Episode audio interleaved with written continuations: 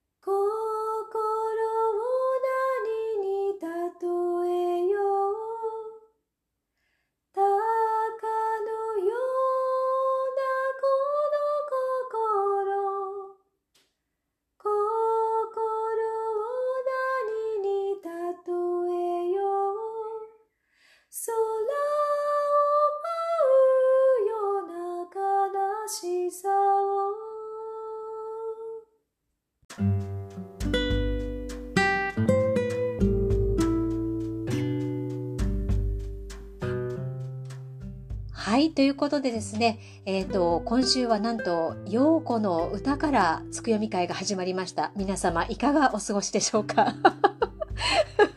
とうとうね、狂ったんじゃないかと思ってる人も いるんじゃないかなと思うんですけど、いやいや違うんですよ。聞いてください。あのですね、この歌がね、ずっと頭の中に、あの、流れていて、とにかく消えないので、あの、アウトプットしないといけないなと思ったので、私は今週はこういう形でやらせていただいたんですけれども、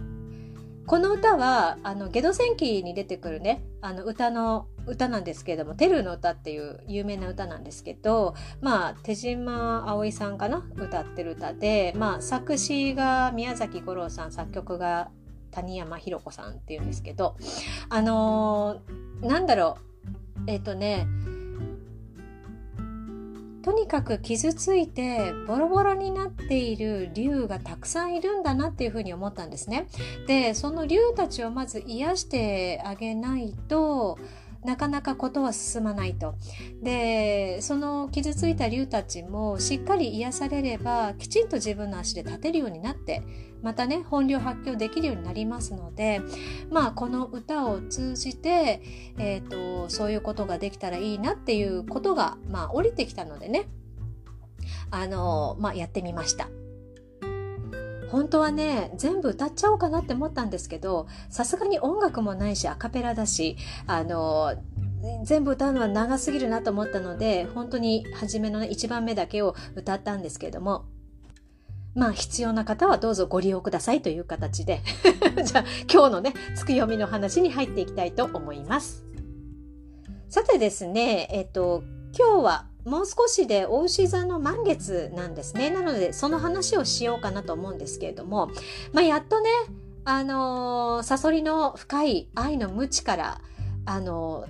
ー、出ることができるというか、あのー、そういった流れの、まあ、少しね、えっ、と、エネルギーが変わっていくので、えっ、と、すっきりした人もいると思いますし、それから、なんだろう、あのまあ、妥協というか、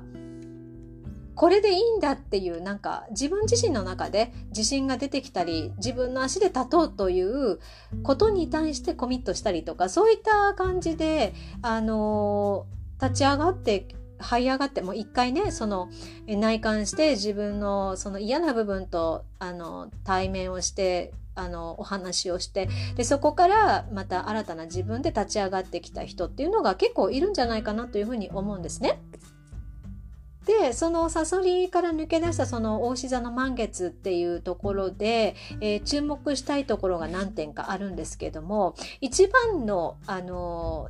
えっ、ー、とポイントというのはこれね、えー、今回月食なんですよね。えっ、と部分月食確か、確か部分、そう、部分月食ですね。はい。で、えっ、と、この部分月食なんですけど、なんか計画通りに部分月食になったっていうよりは、流れのままに来たらあのたまたま月食になっちゃったっていう感じの あのエネルギーなんですね、まあ、月食なんですよ。なので本来だったらなかったかもしれない 月食が起こってるっていうねでこの月食のあのメッセージっていうのがあの来年につながっていくのでちょっとねその話をしようと思うんですが、えっとまあ、ドラゴンヘッドというものがありこれと月がね近くなったことで、まあ、月食というものは起こります。でえっとまあドラゴンヘッドっていうのはあの今双子座にいるんですけれどもえっと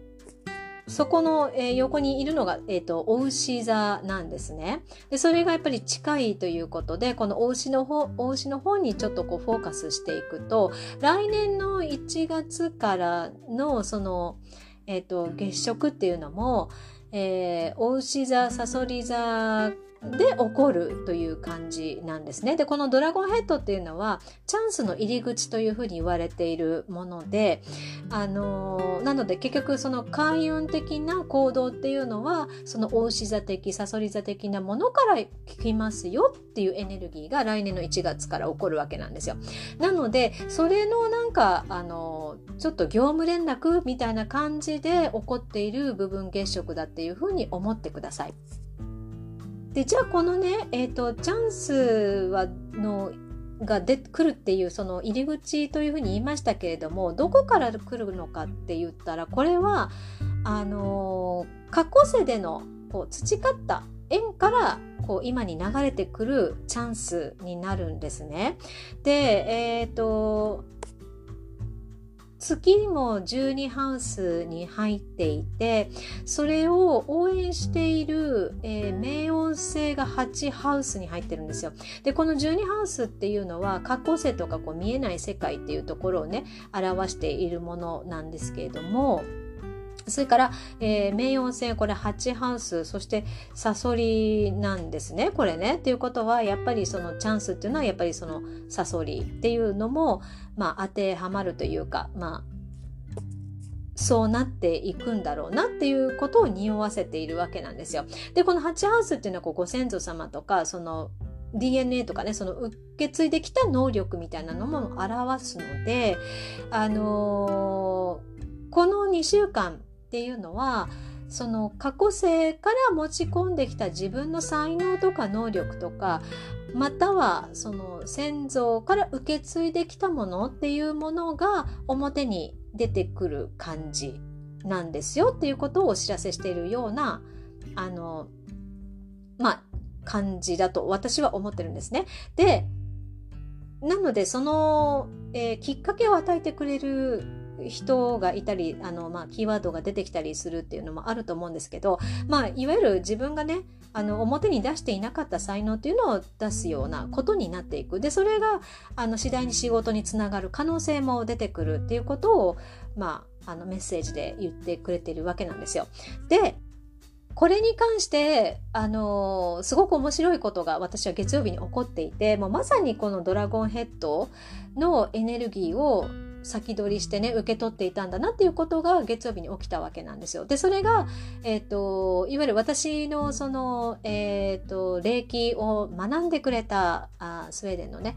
えっ、ー、と、M さんという方がいるんですけど、えー、その方が YouTube を始めまして、まあ、いろんな方をね、えー、ゲストで呼んで、いろんなそのスピリチュアルな話をしてるっていう YouTube をやってます。で、そこで私もゲストで呼んでくれたんですね。で、その時に、その M さんにつながっている、あの、S さんという方も一緒に、あの、途中から入ってきてくださって、で、それでね、あの、なんかすっごい女子会みたいな感じですごい楽しい、あの、ライブ配信をすることができたんですよ。でもその S さんが入ってきたことによって、えーと、私の中にこう気になっていた部分っていうのがあの構築されてというか融合されていったんですね。すごすごい面白かったんですよ。融合されていってしかもあのアップグレードまでしてもらってしまったというね出来事が、まあ、ハプニングですね。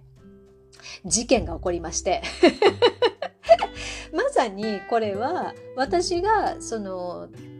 昔やっていたであろうまたは持っていたであろうっていう才能とか能力をそのまま持ち越してでそれを表に出すためにあのそのことが起こったっていうふうにつなげることができるわけなんですね今回のあのお月様のね、えーとメッセージを重ねてみるとね。っていうことはその日にそういうことがあることがもう必然というか計画通りになっていたっていうふうにも考えられるわけなんです。あのなぜかというと本当にびっくりするぐらい自分のその意識とかそのものの見方っていうのもまたあの格段に変わったような感覚があるんですね。まだあのエネルギー的に落とし込めてなくて落ち着いていないのでまだ不安定ですけれども時間を追うことによって安定してくると思います。でその安定した中でまたあの何でしょう、えっと、セッションだったりワークだったりクラスっていうのを進められる進めることができるので本当に自分がその何て言うのかな目的を持ってやったその先までに通じるような、まあ、エネルギーを何、うん、て言うのかなこうスイッチを押してもらったっていう感じだったんですね。でその辺の事件に対しては ハプニングに対しては詳しくはあの YouTube の方をご覧ください。あの本当に、えーとそちらの方で詳しく見れますので私がどういうふうにあのどどんな感じでワイワイやっていたかっていうのがねでそれはあの M さんのあのマッキーチャチャチャという、えーと、YouTube がありますので33回目です私が出演したのはね。またこの数字もびすごいなって思ったんですけど、まあ、それはちょっとあの置いときましてまあ、えー、マッキーチャチャチャのえー、33回目に私がゲスト出演していますのでよかったらそちらの方をご覧になってあの特に後半の方であのあのその融合自分とそのスピリットとの融合が起こり、えどういう感じで変化したのかっていうのが、あの見れますのででプラス、あのそういったエネルギーはケミカル反応を起こすので見てる方にも何かしらそのエネルギーっていうのは伝わっていくと思うんですね。なので見てるだけでいろいろとこうブロックが外れたりだとかそういうことが起こると思いますので、ぜひちょっと見ていただけたらいいなと思うんですけれども、まあちょっとお月様のね、お話に戻りますけれども、もうこれがね、まさにドラゴンヘッドのこう言っている、この月食が言ってるメッセージそのものなんですよ。なので、私の場合は本当に古代または別の次元でやってることをそのまま今世に流して、えっ、ー、と、まあ、回線をつなぐことができた。だからここから変わっていく。それが来年以降、1月以降からどんどんどんどん、えっ、ー、と、なんていうのかな、この才能を生かしていくっていうような感じになっていくと思うんですけれども、え、ー、と、例えば、そのね、えっ、ー、と、伝統的な、その、ご先祖様絡みのね、まあ、家柄のなんかを継いだりだとかそういったこともあのあるんじゃないかなというふうに思います。でそれをするためにはやっぱりその自他ともに融合しないといけないって思うんですね。これはその自分がいる世界っていうのが他人と話して考えられたような世界だとなかなかのこの融合っていうのがね難しいわけなんですよ。あのなぜかというと世界が全部離れちゃってるからなんですねパーツパーツにね。でも、えっ、ー、と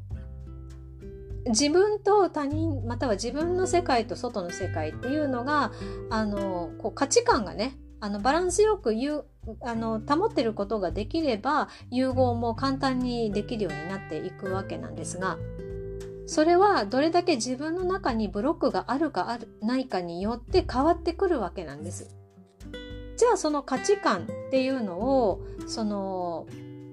何て言うのかなえーとまあ、変えていった方がいいですよっていうあのお月様のメッセージではあるんですけども。なんだろう自分と他人をね話して考えるまたは自分と外の世界を話して考えるとどうしても対立心とかそれからあの競争心みたいなのが出てきてしまうんですね。でもそれをずっとやってるとなかなか融合ができない。融合ができないと何が起こるかっていうと自分だけが苦しくなっていくだけなんですよ。でその気づきというのも例えばえっ、ー、とまあ嫌なことがあればその嫌なことがあったもことに対してベクトル意識のベクトルを外側に向けるんじゃなくて自分に向けて考える。いわゆるその人間的な視点で物事を考えるのではなくて宇宙視点でなんでこういうことが起こったんだろうなんで私はこういう気持ちになったんだろうってこう淡々とねあの何週間前かのお月様の時にも言ったと思うんですけど本当に分析するように淡々とやっていけばあのなんていうのかな研究者のようなね感じでやっていけばあのなんていうのか出口が見えてくると思うんですね。ところがえっ、とこれが何でしょうこういい方に起こっていて盲点になる場合もあるんですよ。それが例えば憧れの存在とか尊敬できるような存在っていうものなんですね。でこれ自分がしっかりあの地に足をつけた状態でもちろんねそのなんていうのかなこうえー、自立した状態で憧れ尊敬っていうのはいいんですよ。なぜかというとその人たちまたはその事柄に対しての目標があるのでどんどん成長していけるわけなんですね。でそうすることによって何でしょう勝手に派閥を作ったりだとかそういうことそういったこともなく周りの人と対立したりっていうこともなくねあの起こっていくんですけれどもこれが崇拝になっちゃうとかなり危険なんですね。あのなぜかというとその崇拝というのは成長の一環ではなくて依存に変わってしまうからなんです。なのでせっかく自分でねアセンションを進めてきてその成長してきているのにもかかわらずその一瞬で依存の方に変わってしまう。でこの依存の方に変わってしまうっていうことは自分自身の人生を歩んでいるわけではないので非常にバランスが悪いんですよ。そして自分も成長が止まってしまうんですね。あの自分では成長してるって思っても その成長してるっていう負のループの中にぐるぐる回っているだけであって実は外には出てこれていないっていう状態になります。なので、その憧れや尊敬っていうものが崇拝の方に偏りすぎて、偏ってないかっていうことをまず一旦足を止めて見てみましょう。で、もしそうなってる場合は、ちょっと落ち着けよっていう感じでね、あの自分をなだめてあげるっていうのは、あの、とてもいいことだと思います。あのー、今回のお月様でのそのメッセージっていうのは、例えば融合だったり、調和だったり、それからバランスっていうことをね、非常に強く訴えてきてるわけなんですね。あの、ちょっとね、固定球って言ってこう動かない、あの、こう、エネルギーのあの宇宙になっているので実際に何か新しく動き始めてるとは思うんですけれどもあのそんなにスーッとギャギャッとこう変わるわけではなくて本当にあの土台を作ってるっていう感じなんですよ。で実際にその動かす中で葛藤っていうものが現れてくるかもしれないんですね。うん、でその葛藤があったとしてもあの新しくしていく時っていうのはやっぱり葛藤はつきものなんですよ。でその葛藤がエネルギーに変わって前に進んでいけるものなのでそれはねあのいいと思うんですけれどもやはりその脳の支配ってものすごくてそこでかたくなに脳支配に引きずられているとやっぱりその崇拝だったりそれから敵対心だったりそれからあの何て言うのかなえっ、ー、と競争心だったりっていうのがあって結果人のためにやりたいと思ってやっていたものが自分の欲求を満たすためだけにやっていたっていうことになってしまいますからそれだとまたあの土の時代にあの戻される振り出しに戻されちゃいますからね風の時代だからねそれはやっぱり変えていかないといけないわけなんですよ。で頑固にその脳支配に依存するっていうのがやっぱりこの心この辺りもね妥協していった方がエネルギーはスムーズに流れますね。あのもちろんね脳支配が悪いわけじゃないんですよ。だってこの脳っていうのは私たちのこの肉体を守るためにあの日々あのプロテクションを行っているわけなんでそれがあのあるからね、私たちの文字なくなったらあの生きていけませんからそれを守るためのまあねえっ、ー、と機能ではあるんですがそこに偏りすぎてしまうとちょっとね自分が苦しくなってきてしまうと。だから一旦こうやろうと思ったらもういろいろと言い訳とか愚痴とか言わないようにするのがいいですね。はい。で葛藤しても、うん、大丈夫大丈夫ちゃんと流れに乗ってるからっていうふうに自分に言い聞かせてあげるっていうのもあの必要だと思います。はい。それからね、あのーまあ、サビアンシンボルで言うと、ちょっとシングルの方にはすごくいいお知らせがあるんじゃないかなっていうふうに思っていて、あのーなんていうのかな、こう、人生のこう、変化をもたらしてきた女性が新しい愛を見つけるみたいなね 感じもあるんですよ。でもそれは今の状況を、何て言うのかな、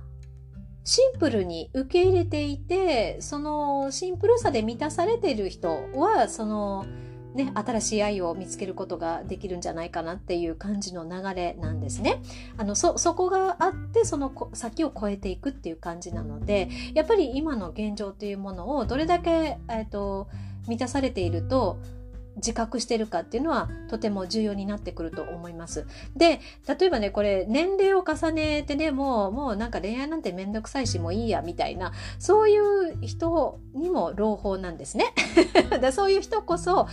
新しい、私にもまだこんな、なんか、あの、ドキドキするような気持ちが残っていたのね、みたいな、あの、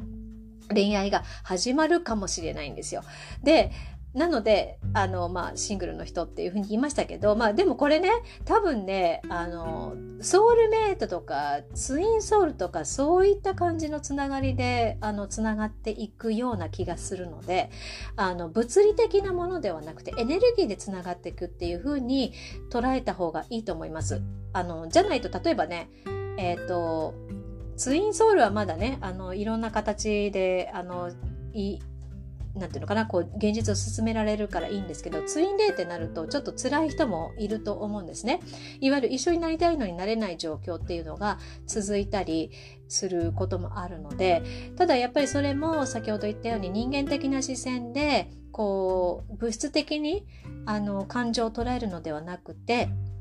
やっぱ宇宙的にあの物事を捉えてそして、えっとなぜ、えーこういう思いになってるのかそしてそこをたどっていくとあエネルギーでこんなに強くつながってることができたんだっていうふうにあの気がつけるわけなんですね。そうするとあのものすごく強くなれるんですよ。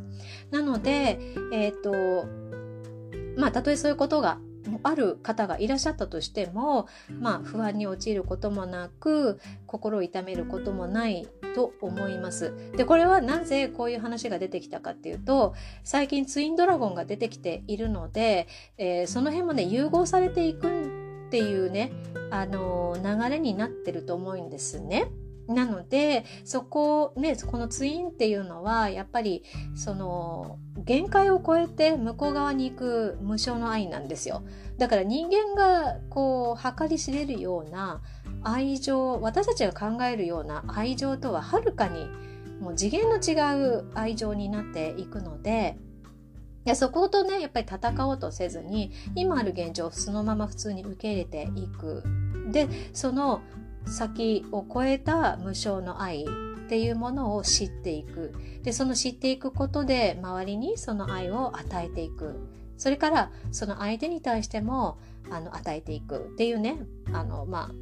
一緒になれる方もいればなれない方もいる。なれない方はあの自然に自分の気持ちから相手の幸せを願えるようになっていくんじゃないかなというふうに思います。でこういうふうに融合されていくっていうのがあのすごくなんていうのかなあのまあ世界を変えていく一つのきっかけになると思うので